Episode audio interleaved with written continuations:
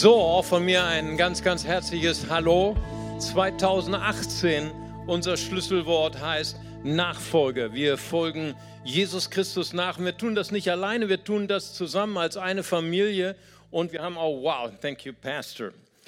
Äh, und wir haben nämlich jemanden, der uns dabei begleitet, nämlich Matthäus. Matthäus war einer der Originaljünger von den Zwölfen und er war auch einer, der das Evangelium geschrieben hat. Und äh, deswegen werden wir uns 2018 auf Matthäus fokussieren. Eine Predigtreihe haben wir schon hinter uns gehabt. Gott ist groß. Wir haben gesagt, der Schlüssel, Dreh- und Angelpunkt, der Katalysator für Nachfolge ist Gott selbst. Gott ist groß. Wir haben gesagt, wenn jemand wirklich erfasst die Größe Gottes, die Herrlichkeit Gottes, die Schönheit Gottes im Gebet, im Lobpreis, der bleibt nicht unverändert. Wir haben das Vaterunser, wir haben es auseinandergenommen, Wort für Wort, Vers für Vers, Vaterunser. Wenn wir entdeckt haben, wie heilig sein Name ist, wenn wir entdeckt haben, dass er, äh, sein Wille großartig ist, dass sein Reich mächtig ist, dass er unser Versorger ist, der uns unser tägliches Brot gibt, der, der uns vergibt, vergib uns unsere Schuld. Und Pastor Daniel hat noch richtig hinzugefügt, wie auch wir. Ne? Das da, da ist die kleine Klausel, ne? die, die äh, Paragraph äh, 4 Absatz B. Ne? Wie auch wir vergeben unseren Schuldigern. Und wir haben letzte Woche, haben wir darüber nachgesandt, äh, Gott ist unser Erlöser. Führe uns nicht in Versuchung, erlöse uns von dem Bösen. Nun, wenn wir daherkommen und sagen, wir haben im Gebet und im Lobpreis eine Offenbarung bekommen über Gottes Größe, über Gottes Schönheit, über seinen Charakter, dann bleiben wir nicht unverändert. Dann wird auch unser Wesen verändert werden. Ja? Ich kann mich erinnern an das erste Date mit meiner jetzigen Frau. Wir sind jetzt äh, dieses Jahr, es wird noch 33 Jahre verheiratet. Wow, und es wird immer heißer. Und ich kann mich noch erinnern, ich kann mich noch erinnern an, ähm, an unser erstes Date. Ja, wow, diese Augen wie von Feuer, ne? diese Leidenschaft. Ne? Und irgendjemand sagte mir, hey, du bist so nett geworden. Ich war. Das heißt also, wenn, wenn, wenn du eine Begegnung hast mit jemandem, den du verehrst, mit jemandem, den du respektierst, dann verändert sich auch dein Wesen. Und das ist die logische Schlussfolgerung wenn wir erkannt haben, wie, wie verehrungswürdig, wie anbetungswürdig Gott ist, wie groß er ist, dann bleibst du nicht unverändert. Das ist die logische Schlussfolgerung. Deswegen heißt unsere jetzige Predigtreihe, unsere zweite Predigtreihe, Charakter gewinnt. Ja. Wir werden über Charakter sprechen. Das ist etwas, was in der heutigen Gesellschaft, glaube ich, das Thema ist. Ich glaube, ich habe noch nie so viele Zeitungsartikel, nie so viele Meldungen gelesen, wo bedauert wird in unserer, in unserer Meldung, in den Nachrichten, in der Politik, dass ein Mangel an Charakter herrscht.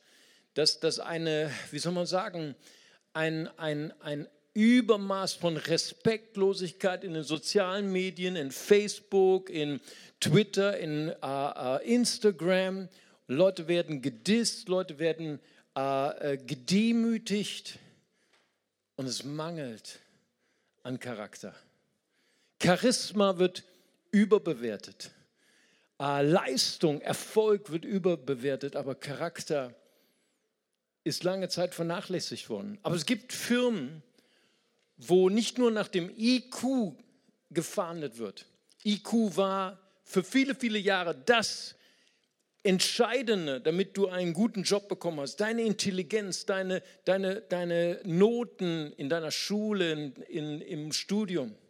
Aber immer mehr Firmen suchen nach EQ, nicht nur Intelligenzquotient, sondern auch emotionaler Intelligenz.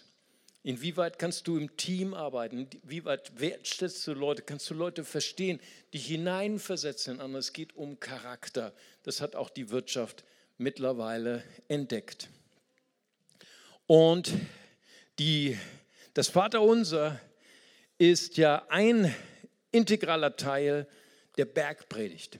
Bergpredigt ist die erste große Rede, von Matthäus. Vielleicht können wir uns erinnern an die Einführung des Matthäus-Evangelium.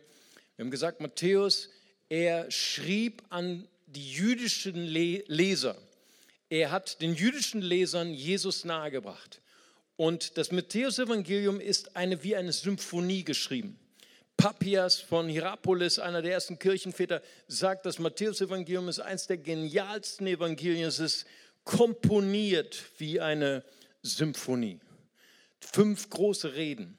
Das ist ein Gleichnis für die fünf Bücher Mose. Hier ist der Mose, hier ist der Gesetzgeber, der uns die Outline, die Blueprint gegeben hat im Matthäusevangelium. Und die Bergpredigt ist diese erste große Rede, diese geniale Predigt, die Jesus gehalten hat. Und Charakter, es geht um Charakter. John Maxwell sagt, Begabung, Charisma bringt dich auf die Höhen deines Erfolgs. Charisma bringt dich auf die Höhen deiner Berufung. Charakter hält dich dort oben über Jahre. Es gibt so viele Menschen, die begabt sind, so viele, die Charisma haben und die einen, einen unglaublichen Aufstieg erlebt haben und dann an ihrem Charakter gescheitert sind. Denk an Simson. Und so werden wir uns jetzt heute besonders beschäftigen mit der Bergpredigt. Denn in der Bergpredigt geht es nicht um das Tun, es geht nicht um Charisma, es geht nicht um Begabung, sondern es geht um Identität, es geht um Charakter, es geht um Sein. Und wir beginnen gleich mit einem der merkwürdigsten und der schwierigsten Verse der Bergpredigt. Ich glaube, es ist der Höhepunkt der Bergpredigt, Matthäus 5, Vers 48. Und daher sagt Jesus, ihr nun, ihr sollt vollkommen sein, wie euer Vater im Himmel vollkommen ist. Ist das nicht jetzt eine geniale Gelegenheit, deinem Ehepartner, der neben dir sitzt, in die Augen zu sein und sagen, zu sehen und zu sagen, Schatz, das wollte ich dir schon immer mal sagen. Du sollst vollkommen sein, nicht wahr? Ne, also was für eine Aussage, was für, für eine Provokation, was für ein Ärgernis. Du sollst vollkommen sein, wie Gott vollkommen ist. Nicht wahr? Es gibt einen, einen Spruch von Spurgeon, er war einer der, der berühmtesten Prediger, er war der König der Prediger. Und er hat gesagt, wenn du die vollkommene Gemeinde auf der Erde suchst, dann musst du leider noch dich in Geduld fassen, weil sie wird erst im Himmel auf dich warten. Wenn du nicht so lange warten kannst, wenn du die fast vollkommene Gemeinde suchst auf Erden, dann wirst du leider nicht als Mitglied akzeptiert werden, weil du selber nicht vollkommen bist, nicht wahr? Wahrscheinlich wird diese Gemeinde null Mitglieder haben, nicht wahr? So ist das. Ihr sollt vollkommen sein. Nun, die Bergpredigt war ja gehört von den Volksmassen. Tausende von Menschen hörten die Bergpredigt. Einer der genialsten Predigten überhaupt, einer der schönsten Predigten, die jemals gehalten worden sind, ist. Aber Matthäus 5, Vers 1 sagt, sie war nicht für die Volksmengen, sie war nur für die Nachfolger Jesu. Deswegen ist auch heute wahrscheinlich diese Botschaft hauptsächlich für Menschen, die Jesus nachfolgen. Und trotzdem haben wir heute ganz viele Gäste hier, die sind noch in der Entscheidung, soll ich Jesus nachfolgen oder nicht? Und ich möchte heute alles tun, dass Menschen, die heute noch keine Nachfolger Jesu sind, in ihrem Herzen so ein Begehren bekommen, so ein Verlangen, so ein Neid bekommen und sagen, wow, ich möchte gern heute auch eine Nachfolgerin, ein Nachfolger Jesu werden. Die Bergpredigt, sie ist die Magna Carta, so sagt Triniker, sie ist die Blueprint eines Nachfolgers Jesu. Jakobus, der leibliche Bruder und Nachfolger von Jesus, nennt die Bergpredigt das königliche Gesetz für jeden Nachfolger. Jakobus 2, Vers 8. Wenn ihr wirklich das königliche Gesetz, du sollst deinen Nächsten lieben wie dich selbst, nach der Schrift erfüllt, so tut ihr recht. Sie ist die Regierungserklärung Jesu. Sie ist das Gesetz für jeden Nachfolger und sie ist Fleisch geworden, zum Anfassen geworden in Jesus Christus, der dieses Gesetz erfüllt hat. Und doch ist die Forderung der Bergpredigt, sie ist ein Ärgernis. Sie ist eine Unmöglichkeit. Seid vollkommen, wie euer himmlischer Vater vollkommen. Das ist so einer der Verse, wo ich immer schnell weitergeblättert habe. Ne? Nächstes Kapitel, bitte nächstes Kapitel. Am Anfang meines Christseins habe ich nur so die Bibel gelesen. Ne? Nächstes Kapitel. Das ist nicht für mich. Seid vollkommen, wie euer himmlischer Vater im Himmel vollkommen ist. Die Bergpredigt ist ein Ärgernis für alle, die in Jesus nur Religion suchen. Religion ist eine Gesetzesfolge, eine Regelfolge, die du erfüllen kannst, dass du vielleicht am Ende diese, dieses Weges der Religion sagen kannst, ich bin ein guter Mensch, ich bin ein guter religiöser Mensch. Die Bergpredigt ist eine, ein Fordern von Jesus der Unmöglichkeit. Wer die Bergpredigt wirklich liest, der muss an der Bergpredigt scheitern. Wenn du dich schon mal geärgert hast über die Bergpredigt, dann hast du wahrscheinlich genau gefühlt, was Jesus mit dir will. Nicht, er will dich ärgern, noch mehr, er will dich scheitern lassen. Wow. Wer die Bergpredigt mal gelesen hat, da sagt Jesus, hier kommt Jesus, hier kommt nicht nur ein Prophet, hier kommt nicht nur ein Lehrer, hier kommt der, der das Gesetz gesprochen hat, hier kommt der Herr der Herren, hier kommt der König der Könige. Jesus ist Gott und Gesetzgeber. Er sagt dort in der Bergpredigt, den Vätern ist gesagt, wenn du jemanden tötest, kommst du in die Hölle. Ja, das kannten wir schon. Ich aber sage euch, hier spricht Jesus, der Herr, ich aber sage euch, wer nur in seinem Gedanken denkt, du Dummkopf, du Idiot. Ich mache jetzt bewusst keinen Aufruf, ne? weil wenn du ehrlich wärst, ne? wer das einmal gedacht hat, du Idiot, ne? eigentlich da, da ist schon die erste Hand, nicht wahr? Der, der müsste eigentlich, wenn du ehrlich wärst, müssen alle Hände hochgehen, wir gehen alle in die Hölle. Ne? Das wäre heute die Antwort. Wir würden sagen, Jesus, du ärgerst uns. Wir kommen alle in die Hölle. Es ist unmöglich, Jesus nachzufolgen. Das ist die Botschaft der Bergpredigt. Die Botschaft der Bergpredigt lässt dich selber scheitern.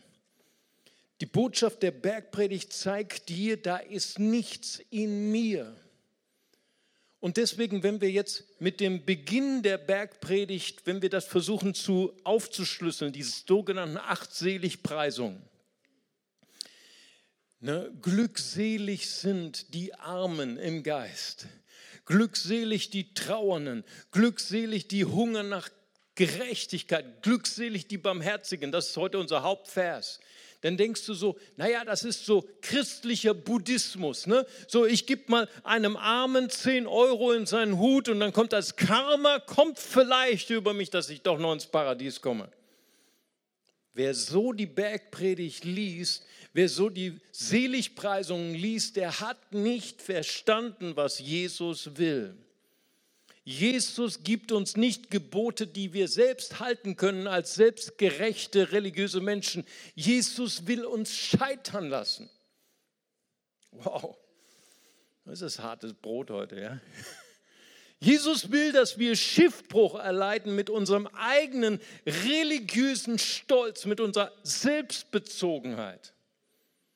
Wenn hier steht, erste Seligpreisung, selig sind, die arm sind im Geist, Matthäus 5, Vers 3, dann bedeutet es, hier ist jemand, der hat erkannt, da ist nichts in mir, ich kann Gott nichts geben, ich bin arm im Geist in dem Sinne, dass ich nicht die Gebote Gottes halten kann. Wenn da steht, selig, glückselig sind die Trauernden, wie geht das? Wie kann man glückselig sein und trauern? Trauern über seinen eigenen Egoismus, trauern über seine eigene Selbstbezogenheit. Selig sind die Hungernden nach Gerechtigkeit. All das ist eine Botschaft. Glückselig, die erkannt haben, ich bin gescheitert an Jesus. Jesus ruft mich nicht zu einer Religion, sondern Jesus ruft mich zu sterben. Das ist eine harte Botschaft heute, ich weiß das. Aber das ist der Schlüssel zu Veränderung, zu Transformation. Es sei denn, die Raupe stirbt, nur dann kommt ein Schmetterling. Das ist die Botschaft der Neugeburt. Jesus ruft uns zu scheitern an uns selbst. Und dann kann er unseren Charakter verändern. Barmherzigkeit.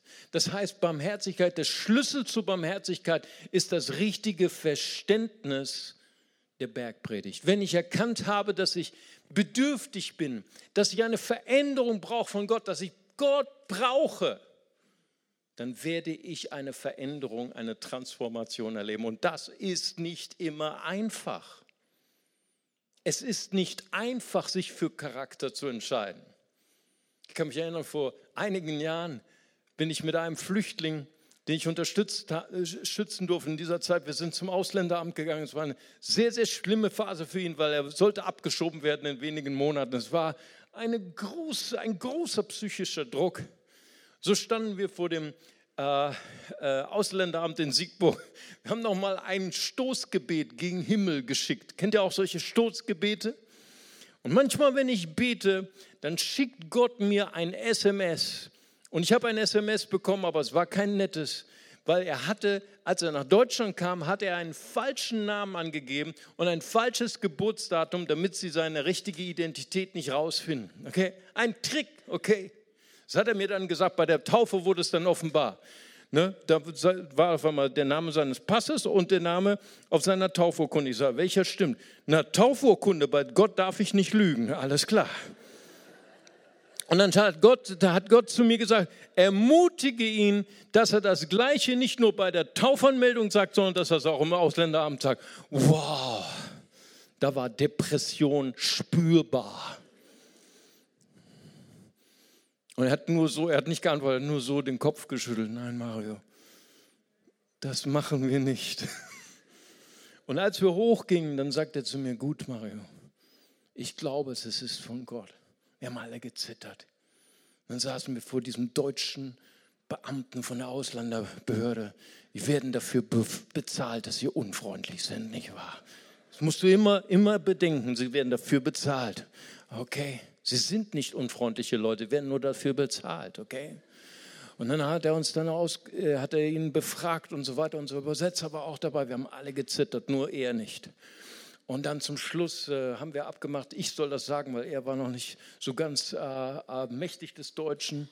Und die ganze Zeit saß dieser, dieser Be äh, Beamte von der Ausländerbehörde und daneben an einem Schreibtisch saß sein Chef, ja, der Chef.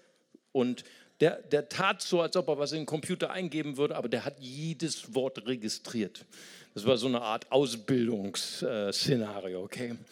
Naja, auf jeden Fall am Ende des Gesprächs sage ich, wissen Sie was, wir haben hier eine Abmachung. Dieser Mann hat sich vor einem Monat taufen lassen, er folgt jetzt Jesus Christus nach und hat eine Entscheidung getroffen, er will sich jetzt für die Wahrheit entscheiden, weil Wahrheit währt am längsten. Das ist ein deutsches Sprichwort, ja, Amen, preis dem Herrn. So. Und dann, hat er, und dann habe ich gesagt, er möchte sich dafür entschuldigen, er hat bei seiner Einreise einen falschen Namen, ein falsches Geburtsdatum angegeben. Auf einmal, wie zu einer Sprungfeder, springt dieser Chef auf, auf dem anderen, der, der hat die ganze Zeit zugehört, okay? Der war gar nicht in unserem Gespräch mit drin, aber der hat zugehört. Der springt auf, Herr Pastor, sagt er. Ne, ich dachte, jetzt kommt das Gericht Gottes direkt im Ausländeramt Siegburg. Herr, Herr Pastor, ruft er, das wissen wir doch, die haben allen falschen Namen gesagt. Die haben alle ein falsches Geburtsdatum. Und dann setzt er sich an seinen Computer und drückt ein paar Tasten und druckt einen Antrag nach dem anderen an, wie man die, die Abschiebung abwenden kann, wie man eine Arbeitsgenehmigung bekommt und noch bessere Wohnsituation. Das hat er noch nie in seinem Leben erlebt, dass einer die Wahrheit gesagt hat beim Ausländeramt. Wahrheit fährt am längsten. Ist nicht immer einfach. Verstehst du, was ich meine? Hey, klatsche nicht zu früh. Vielleicht fällt dir dann gleich ein, wie es in deinem Leben ist. Es ist nicht einfach. Die Bergpredigt lässt dein Boot deiner Selbstgerechtigkeit kentern. Jeder kentert bei der Bergpredigt. Jeder scheitert. Jeder ärgert sich an der Bergpredigt. Das ist der Weg. Und dann, dann, werden, dann spüren wir diese Bedürftigkeit, dann spüren wir diese Zerbrochenheit. Glückselig die Trauernden über meinen eigenen Egoismus, über meine eigene Selbstbezogenheit. Gott, was passiert mit meinem Herzen? Und das ist der Weg zur Charakterveränderung. Weißt du, wie wir verändert werden in unserem Charakter? Indem wir sagen, Gott, da ist nichts Gutes in mir, ich brauche dich. Dann sind wir wieder beim Vater unser. Dann sind wir wieder bei der Anbetung, sind wir wieder bei Gott. Weil wie werden wir verändert? Wir werden verändert durch eine Begegnung mit Gott. In Deutschland haben wir so viele schöne Sprichworte. Eins heißt auch, sag mir, wer deine Freunde sind. Ich sag dir, wer du bist. Deswegen ist das auch so entscheidend. Es ist so manchmal sogar lebensentscheidend. Wen wirst du als Freund, als Freundin in deinem Leben wählen? Das sind wichtige Weichenstellungen. Wenn du Gott als Freund hast, geht nur aufwärts. Amen. Auch wenn es sich manchmal anfühlt, dass es abwärts geht.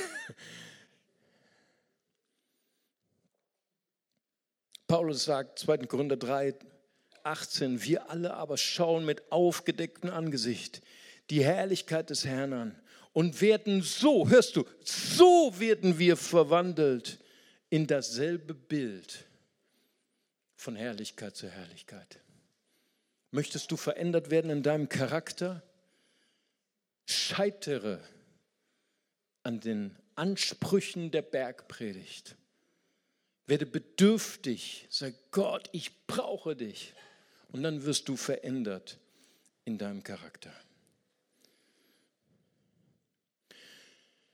Weißt du, als Jesus das gesagt hat, selig die Barmherzigen, sie werden Barmherzigkeit empfangen, da wusste er ganz genau, was damals die, die Rabbis gelehrt haben. Die Rabbis haben gelehrt, dass die, die selbst ihre Sünde verschuldet haben, es lohnt sich nicht, ihnen Barmherzigkeit zu zeigen. Es war diese große Frage, die auch viele Pastoren heute noch bewegt. Was für eine Gemeinde wollen wir haben? Wollen wir eine heilige Gemeinde haben, wo wir die Sünde rausschmeißen, rausekeln? Oder wollen wir eine weltliche Gemeinde haben? Ich glaube, das ist beides mal die, die falsche Frage. Ich glaube, wir wollen eine Gemeinde sein, wo wir alle wissen, wir sind zerbrochen. Herzlich willkommen, wenn du gescheitert bist mit deinem Leben. Herzlich willkommen, wenn du spürst, ich bin schuldig geworden vor Gott. Dietrich Bonhoeffer sagt, die Gemeinde ist die Versammlung der vergebenen Sünder. Barmherzigkeit ist der Schlüssel. Barmherzigkeit ist etwas, was durch Transformation geschieht. Lukas 10, Vers 33 schildert Lukas die Geschichte des barmherzigen Samariters. Was war geschehen? Ihr alle kennt diese Geschichte. Dieser Mann, der unter die Räuber gefallen ist, er kam von Jerusalem herab. Er kam von dem Ort der Offenbarung herab und da wurde er überfallen von Räubern und er lag dort in seinem Blut schon halb tot. Niemand wusste, ob er noch lebt oder ob er schon tot ist. Und dann kommen der Priester, der Levit vorbei am anderen Seite des Weges. Sie waren nicht fähig, Barmherzigkeit zu zeigen, obwohl sie kamen vom Haus Gottes. Sie kamen vom Haus der frommen Städte. Sie kamen von dem Ort, wo Gott wohnte. Also sie waren nicht fähig, Barmherzigkeit zu zeigen. Und dann kommt der Samariter. Wer waren die Samariter? Es waren die Ausländer. Er kam auch von Jerusalem. Was hat er wohl in Jerusalem gesucht? Den Samariter waren nicht gut gelitten bei den Juden. Man sagte zu den Samaritern, Ausländer sind nicht geliebt von Gott, nicht wahr? Ausländer kommen nicht in den Himmel. Das war die Botschaft, die man Samaritern gab. Nur Ablehnung. Aber etwas passierte in dem Herzen dieses Samariters. Als er ihn sah, heißt es in Lukas 10, 33, da heißt es, da wurde er innerlich bewegt. Das ist Geheimnis, was Jesus hier mitteilt. Wenn jemand diese Zerbrochenheit, diese Bedürftigkeit nicht erlebt hat, ich bin, ich bedarf der Barmherzigkeit Gottes. Ich bedarf der Vergebung Gottes. Der kann diese Barmherzigkeit auch nicht weitergeben. Das ist ganze, der ganze Sinn dieser Geschichte. Die Gemeinde ist die Versammlung der zerbrochenen, aber vergebenen Sünder, die erlebt haben die Barmherzigkeit Gottes und sie können diese Barmherzigkeit weitergeben, weil es Gottes Gnade ist. Und der Kerngedanke, und das ist ja wieder unser Blatt, vielleicht habt ihr eure Predigtnotizen gefunden auf eurem Platz. Hier ist wieder unser kleines Studienplatz. Das Blatt, es hilft dir, das mitzunehmen, was wir heute gehört haben. Und der Kerngedanke ist, es ist die unendliche Dankbarkeit für Gottes Barmherzigkeit und für seine Errettung, die uns zu Barmherzigen macht. Gott anzuschauen. Gottes Barmherzigkeit. Und vielleicht kennt ihr diesen Witz von den drei Freunden in Jerusalem. Der eine ist Imam einer Moschee. Der andere ist katholischer Priester. Und der andere ist äh, jüdischer Rabbi von einer Synagoge. Sie sind drei Freunde, obwohl sie aus drei verschiedenen Religionen kommen. Und sie trinken immer gerne zusammen türkischen Kaffee. Du kennst türkischen Kaffee, ne? Das ist der, wo du den Löffel rein tust, umrührst und dann bleibt der, der Löffel stehen, einfach so, nicht wahr? Das ist türkischer Kaffee. Und sie trinken türkischen Kaffee und sie tauschen sich aus über das Leben, über Gott und die Welt. Und dann sagt einer von den Freunden, sagt, sagt mal, Freunde, wie macht ihr das eigentlich? Wie bekommt ihr eigentlich euer Gehalt? Ne? Wie, wie macht ihr das, wenn ihr die Spende einsammelt?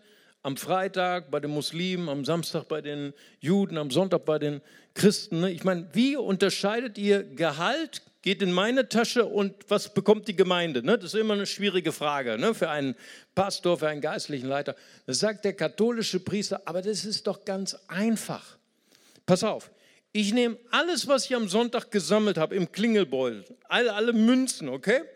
Die nehme ich und dann zeichne ich mit Kreide ein großes Kreuz auf den Steinboden meiner Kirche, okay?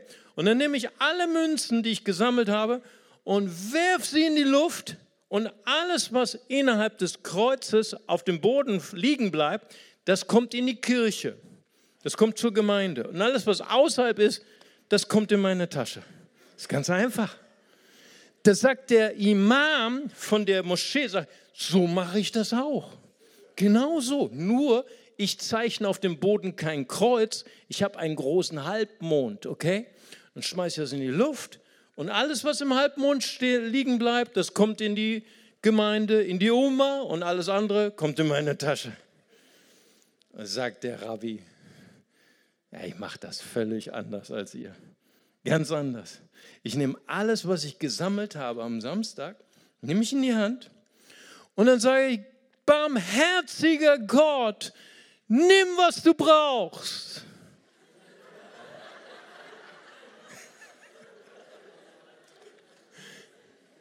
Kommt darauf an, welches Bild du hast von Gott. Amen. Verstehst du? Es ist wichtig, hast du einen barmherzigen Gott oder hast du einen deutschen Gott? Entschuldigung, der war wieder. Meine Frau wird mich schelten. Schatz, bitte keine Witze über Deutsche und bitte überhaupt keine Witze mehr. Niemand lacht und wer lacht, der tut es nur aus Höflichkeit. Gut, zweiter Punkt. Es ist so wichtig, Charakter. Ich weiß nicht, ob ihr die Medien verfolgt. Ich verfolge die Medien mit hohem Interesse. Und ich sehe, dass da eine Trauer ist, ein Bedauern über den Verlust unserer Werte, den Verlust von Charakter. Und ich glaube, auch in der letzten Zeit ist sehr viel getrauert worden und auch beklagt worden über den Verlust von Respekt. Ich habe euch zwei Fotos mitgebracht aus den Medien. Und das Erste, was äh, ähm, immer wieder Thema ist, ist schon länger, dass kein Respekt mehr gezeigt wird für die Beamten der Polizei. Falls Leute heute der, von der Polizei heute hier sind, ist mein, sie haben meinen absoluten Respekt. Ich glaube, dass die Polizei in Deutschland einen fantastischen Dienst macht. Gib doch mal einen Applaus. Ich weiß nämlich, dass jemand da ist. Und es wird bedauert, dass, dass da kein Respekt mehr ist. Aber jetzt gerade zu Silvester hat sich das nochmal gesteigert, weil es, wurde, es war so schockierend, dass auch Sanitäter, auch Menschen, die ehrenamtlich Leben retten, Feuerwehrleute, die die Leute aus den Flammen retten, Sanitäter, die Menschen äh, retten, wenn sie einen Unfall gehabt haben, wurden an ihrem Dienst gehindert, wurden zum Teil Gewalttätigkeiten ausge, äh, ausgesetzt oder wurden mit Silvester sogar mit Raketen beschossen. Und es wird bedauert in den Medien über den Mangel von Respekt. Sieg, Sigmar Gabriel hat letztens in einer Verletzung auch seiner Würde gesagt, er bedauert den Verlust von Respekt und Wahrhaftigkeit in der Politik. Und etwas, was ich beobachte als Pastor, dass wenn Gesellschaft sich verändert, dass dann auch das Einfluss hat auf die Kirche. Leider. Ist oft so. Und ich war Freitag wie immer, war ich zum Salat, das ist also kein äh, Gericht, sondern das ist die Gebetszeit der Muslime äh, war ich draußen auf der Straße und ich, und ich äh, spreche immer mit Muslimen ähm, im Bonner Loch über den Glauben. Und ich traf zwei Muslime und der eine war aus Brasilien. Und ich bin auch aus Brasilien, aber ich bin Christ und er ist überzeugter Muslim und so trafen wir uns und schon war die brasilianische Liebe am Brennen. Und ich habe ihm Jesus präsentiert aus dem Koran, das Evangelium aus dem Koran äh, präsentiert. Und am Ende hat er gesagt, Mario, Du hast mich nicht überzeugt. Aber weißt du, du hast mit keinem Wort, hast du uns Muslime oder den Propheten oder den Koran beleidigt. Und das kenne ich anders. Ich habe viele, viele Schulfreunde bei mir in der Berufsschule und alle, mit denen ich diskutiere über den Glauben, die, die äußern sich respektlos gegenüber meinem Glauben. Und das unterscheidet dich. Und dann sage ich danke, aber das macht mich eigentlich traurig. Eigentlich sollte es selbstverständlich sein für jeden Christen, dass wir Respekt zeigen gegenüber anderen Religionen. Dass wir Respekt zeigen gegenüber anderen Menschen.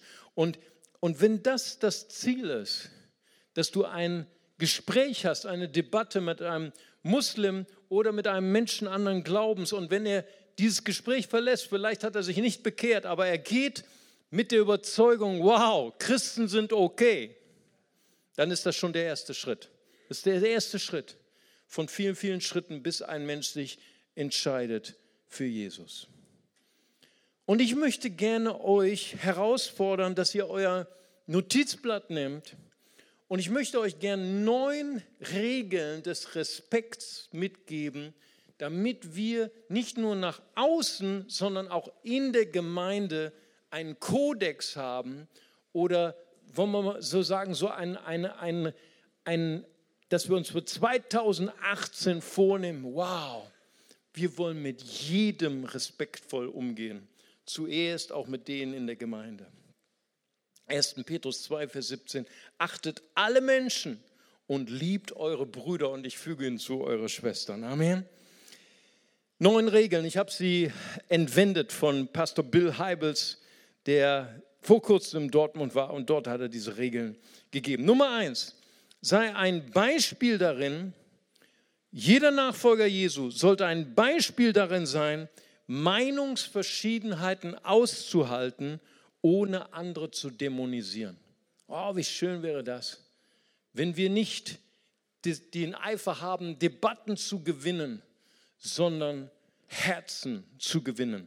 Wie tun wir das? Indem wir respektvoll sind zu Menschen, die andere Meinungen haben als wir. Nummer zwei, führe lebhafte Debatten, ja, aber hüte dich davor, die Würde oder die Ehre deiner Gegner zu verletzen. Ich hatte vor einigen Jahren hatte ich mal eine Debatte mit einem führenden Salafisten auf dem Theaterplatz.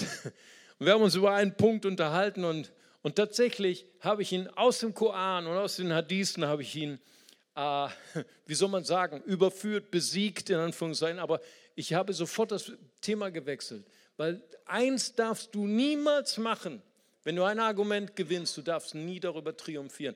Ehre, ehre immer die Würde deines Gegners. Du gewinnst Menschen nicht durch Argumente, sondern durch Respekt. Drittens, unterbreche andere nicht und dominiere nicht das Gespräch. Eine tolle Regel gibt es für brasilianische Ehepaare. Ich weiß, wovon ich spreche. Rief mich mal ein brasilianischer Ehemann an, sagte, Pastor Mario, ich bin verheiratet mit einer Brasilianerin. Wenn wir streiten, schlägt sie mich. Kannst du dir das vorstellen? Ich sage, natürlich kann ich mir das vorstellen. Ich bin halb Brasilianer. Deswegen habe ich auch eine Deutsche geheiratet. Bei uns immer ganz sachlich. Amen. Ja, ich weiß, wer geklatscht hat. Viertens, Nachfolger müssen ihre Lautstärke im Griff haben. Fünftens, keine provozierenden und kleinmachenden Worte. Vielleicht müsstest du heute wenn du nach Hause gehst, darüber nachdenken, welche Worte sollte ich aus meinem Vokabular streichen, wo ich meine Ehepartner, wo ich meine Kinder klein gemacht habe, provoziert habe, um Diskussionen mutwillig scheitern zu lassen. Sechstens, Nachfolger müssen zu jedem Menschen höflich sein, egal welchen Rang sie bekleiden. Siebtens, Nachfolger sollten sich gerne entschuldigen, wenn sie etwas falsch gemacht haben. Achtens, Nachfolger sollten in Auseinandersetzungen gut streiten. Ich setze statt du setze. Statt zu sagen, du bist immer ungerecht. Und zwar immer solltest du sagen, das, was du gesagt hast, das, was du getan hast, habe ich als ungerecht empfunden. Und das hat mich verletzt. Weil wenn du mit Deutschen streitest, solltest du so sagen, das, was du gesagt hast oder getan hast, an dem und dem Tag zu der und der Uhrzeit, genau. Niemals immer. Und neuntens, Nachfolger sollten sich bemühen, das Allerbeste, das Aller, Allerbeste von dem anderen zu halten, wenn wir im Streit sind. Immer das Allerbeste vom anderen zu halten. Das ist mal geboren worden in einer Ehevorbereitung. Leute kommen ja, wenn sie bei mir getraut werden wollen, dann gibt es nur eine Rechnung, ne, nur einen Preis. Fünf Sitzungen bei mir, elf Gründe, warum du niemals heiraten solltest. Wenn du die überlebst, dann traue ich dich, okay? Und dann haben wir über Streitkultur gesprochen. Und da war ein Pärchen und sie sagt, na, Pastor Mario, all deine Streitregeln, die nützen nichts. Wir waren letztens Shopping in Belgien und mein Verlobter hat sich, wir haben gestritten. Sie streitet gerne, okay? Wir haben gestritten und er hat sich zwei Meter weiter weg von mir gestellt, an der Ampel. Und da war ich so sauer. Ich habe ein Taxi genommen, Hauptbahnhof und dann bin ich nach Hause gefahren. So hat unser Shopping geendet. Dann habe ich gesagt, okay, mir fällt gerade noch, noch eine Streitregel ein. Der Satz lautet, du schaust deinem Partner tief in die Augen und du sagst, Schatz, ich weiß, dass du mich liebst. Und ich weiß, dass du immer das Beste von mir möchtest und das Beste für mich möchtest. Aber was du letztens getan hast, bei Deutschen an dem und dem Tag zu der der Uhrzeit, ganz wichtig, das habe ich nicht verstanden. Kannst du mir das noch mal erklären? Und dann haben wir das direkt geübt. Dann musste sie ihm ins Auge schauen und sagen, Schatz, letztens in Belgien, du weißt, wovon ich spreche, hast du dich zwei Meter weg von mir gestellt ich weiß, du willst nur das Beste von mir und du liebst mich und alles, was du tust, tust du nur für mich. Aber das, was du da getan hast, habe ich nicht verstanden. Schatz, erklär es mir nochmal. Und dann hat er gesagt, weißt du, was er gesagt hat? Er ist Deutscher, okay? Äh, Entschuldigung, schon wieder Witze über Deutsche. Da hat er gesagt, Schatz, ich bin extra mit dir nach Belgien zum Shopping. Das war ein großes Opfer aber du hast wieder dein Hobby gepflegt und wieder mit mir gestritten. Dann dachte ich, du willst nicht mit mir zusammen sein. Also ergo habe ich mich zwei Meter weg von dir gestellt. Paf, paf, paf, schlag dich selbst. Und dann haben sie äh, das nach Hause genommen und die Liebe ist heißer als zuvor. Amen. Die Streits auch. Das heißt also, unser Kerngedanke, gelebte gegenseitiger Respekt in der Gemeinde ist eine Reflexion der Charakter, des Charakters und der Liebe Christi. Weißt du, wenn wir darüber nachdenken, woher kommt der Mangel an Charakter? Woher kommt der Hass auf dieser Welt? Wenn wir darüber nachdenken, was verwandelt ein Herz? Weil die Herkunft des Bösen ist mein zerbrochenes Herz ist mein sündiges Herz. Und wenn wir darüber nachdenken, was verwandelt ein hasserfülltes Herz in ein liebendes Herz? Was verwandelt ein egoistisches, gieriges Herz in ein großzügiges Herz, das bereit ist, zu unterstützen, zu geben, die Armen zu unterstützen, die Gemeinde zu unterstützen. Was verwandelt ein Herz? Wir glauben als Kirche, die Verkündigung von der Liebe und von der Kraft unseres Herrn Jesus Christus kann ein Herz verändern. Es ist diese Transformation unseres Charakters. Weißt du, wenn wir unser Leben betrachten, unser Leben ist so kurz. Guck mal, ich bin in dem besten Jahr geboren, 1964. Und ich habe Laut Bibel sagt David 70, 80 Jahre und es war nur Mühsal und Arbeit. Das hätte auch ein Deutscher schreiben können, ne? aber es war David. Du sagst, ey Mario, du bist ja ganz schön alt.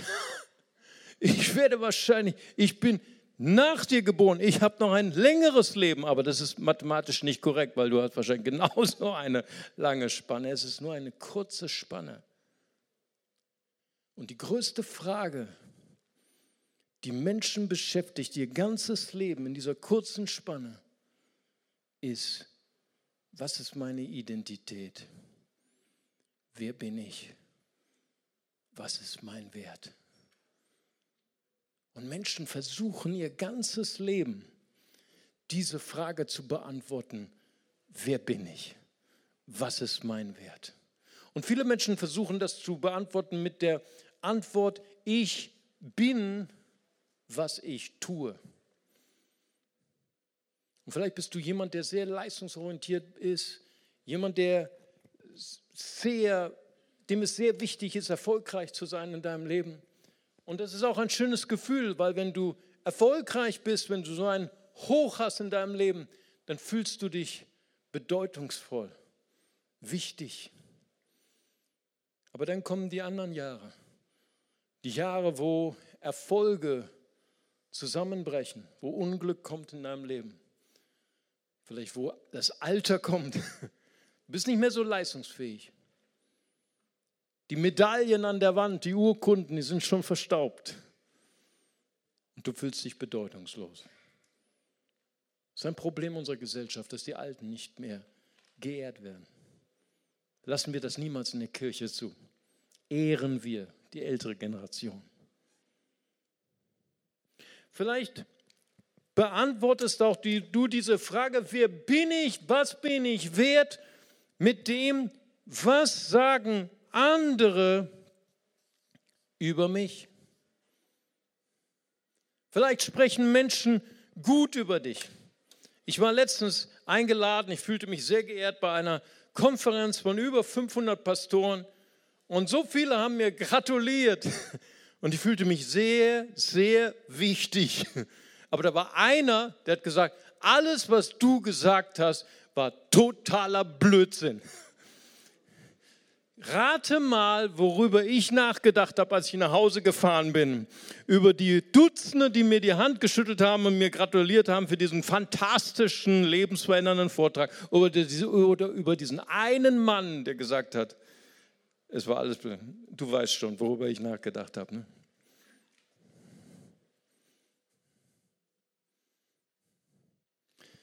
Und es gibt noch eine Gruppe von Menschen, die sagen, ich bin was ich bin durch das, was ich habe. Sie definieren ihren Wert über das, was sie besitzen. Vielleicht hast du eine gute Ausbildung. Vielleicht hast du eine fantastische Frau, einen fantastischen Mann, wunderbare Kinder. Vielleicht hast du sogar einen gewissen Reichtum, den du genießen darfst.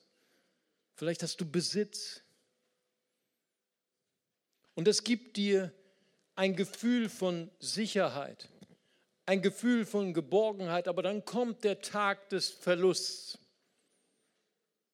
Wir verlieren unsere Gesundheit. Laut Umfragen das höchste Gut für Deutsche in Deutschland ist Gesundheit. Menschen verlieren ihre Gesundheit. Menschen verlieren Liebste, die wir haben in unserem Leben.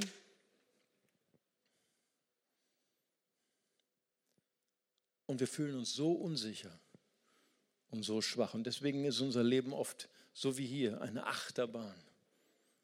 Weil wir machen unsere Identität, wir machen unseren Wert, wir machen unseren Charakter abhängig von Dingen, die sich dauernd ändern. Verstehst du, was ich meine? Wenn wir aber auf Jesus schauen, der die Liebe selbst war, der barmherzig war, immer. Was du, du sagst vielleicht, oh das ist kein Problem für Jesus. Ich meine, er hat so toll gepredigt. Keine Predigt kann ihn übertreffen, oder?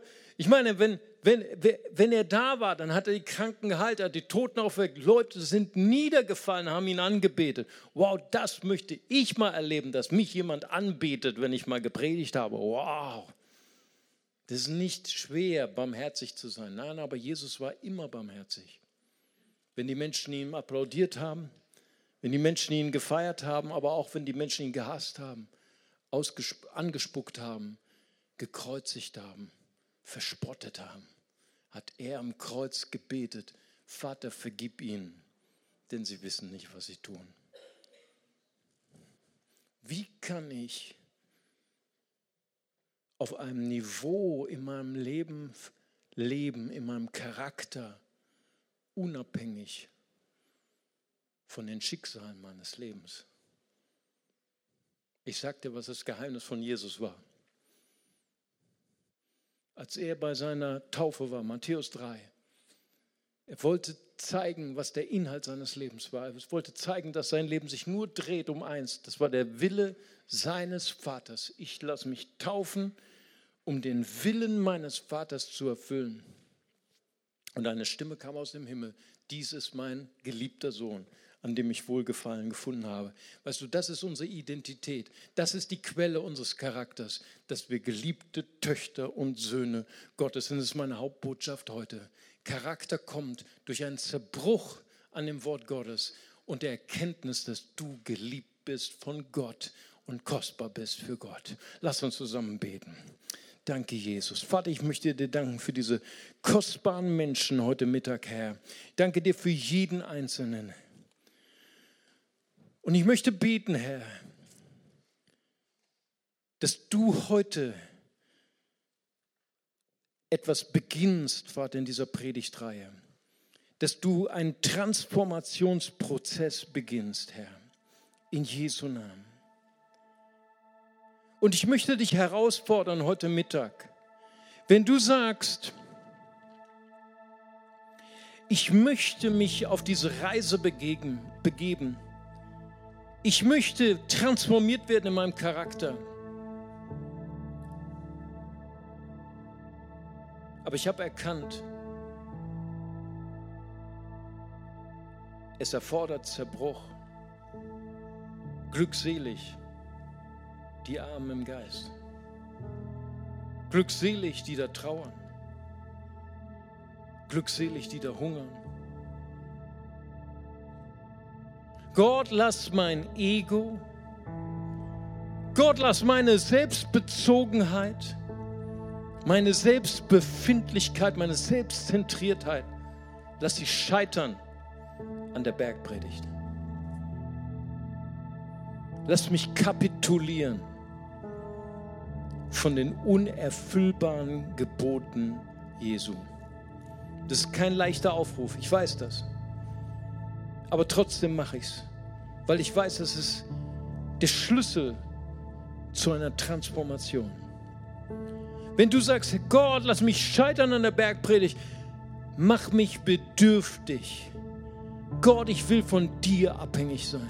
Ich will nicht mehr abhängig sein von dem, was ich habe, was andere von mir sagen.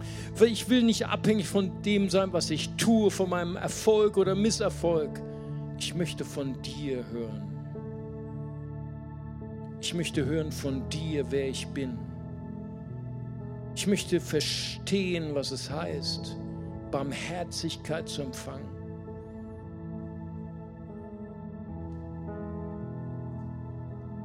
Lass mich heute zerbrechen, damit du deinen Charakter in mich hineinlegen kannst. Ich weiß, das ist kein leichter Aufruf und, ich, und, und, und es wird auch kein leichter Weg, aber ich verspreche dir, der Weg mit Jesus ist ein gesegneter Weg. Und wenn du dafür bereit bist und sagst, Gott, lass mich sterben in meinem Ego und auferstehen mit Christus, mit deinem Charakter, öffne einfach deine Hand, deine Hände an deinem Platz. Du bist ganz allein mit Gott, ganz egal, ob dein Nachbar zusieht oder nicht. Du bist jetzt nur mit Gott. Vielleicht sagst du, Gott, ich brauche so dringend eine Veränderung. In meiner Ehe, an meinem Arbeitsplatz, mit meinen Kindern. Könnten die anderen nicht erkennen, dass ich recht habe? Könnten die anderen nicht erkennen, dass meine Bedürfnisse wichtiger sind? Aber du hast heute etwas erkannt. Gott wird diese Gebete nicht mehr erhören. Aber Gott erhört Gebete, wo du sagst, Gott, verändere mich, dass meine Ehe gerettet wird. Verändere mein egoistisches Herz gegenüber meinen Kindern, gegenüber meinen Arbeitskollegen. Verändere mich. Öffne deine Hände, ich würde gern für dich beten. Vater Gott, ich danke dir, Herr, für jedes zerbrochene Herz ich danke dir für jeden, der gerade scheitert an der Bergpredigt. Ich danke dir für jeden, Herr, der bedürftig wird.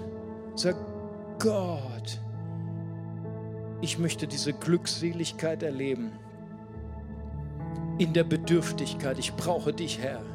Ich möchte an dein Angesicht anschauen, transformiert werden. Der Herr segne dich. Der Herr behüte dich, der Herr lasse sein Angesicht leuchten über dir. Sei dir gnädig.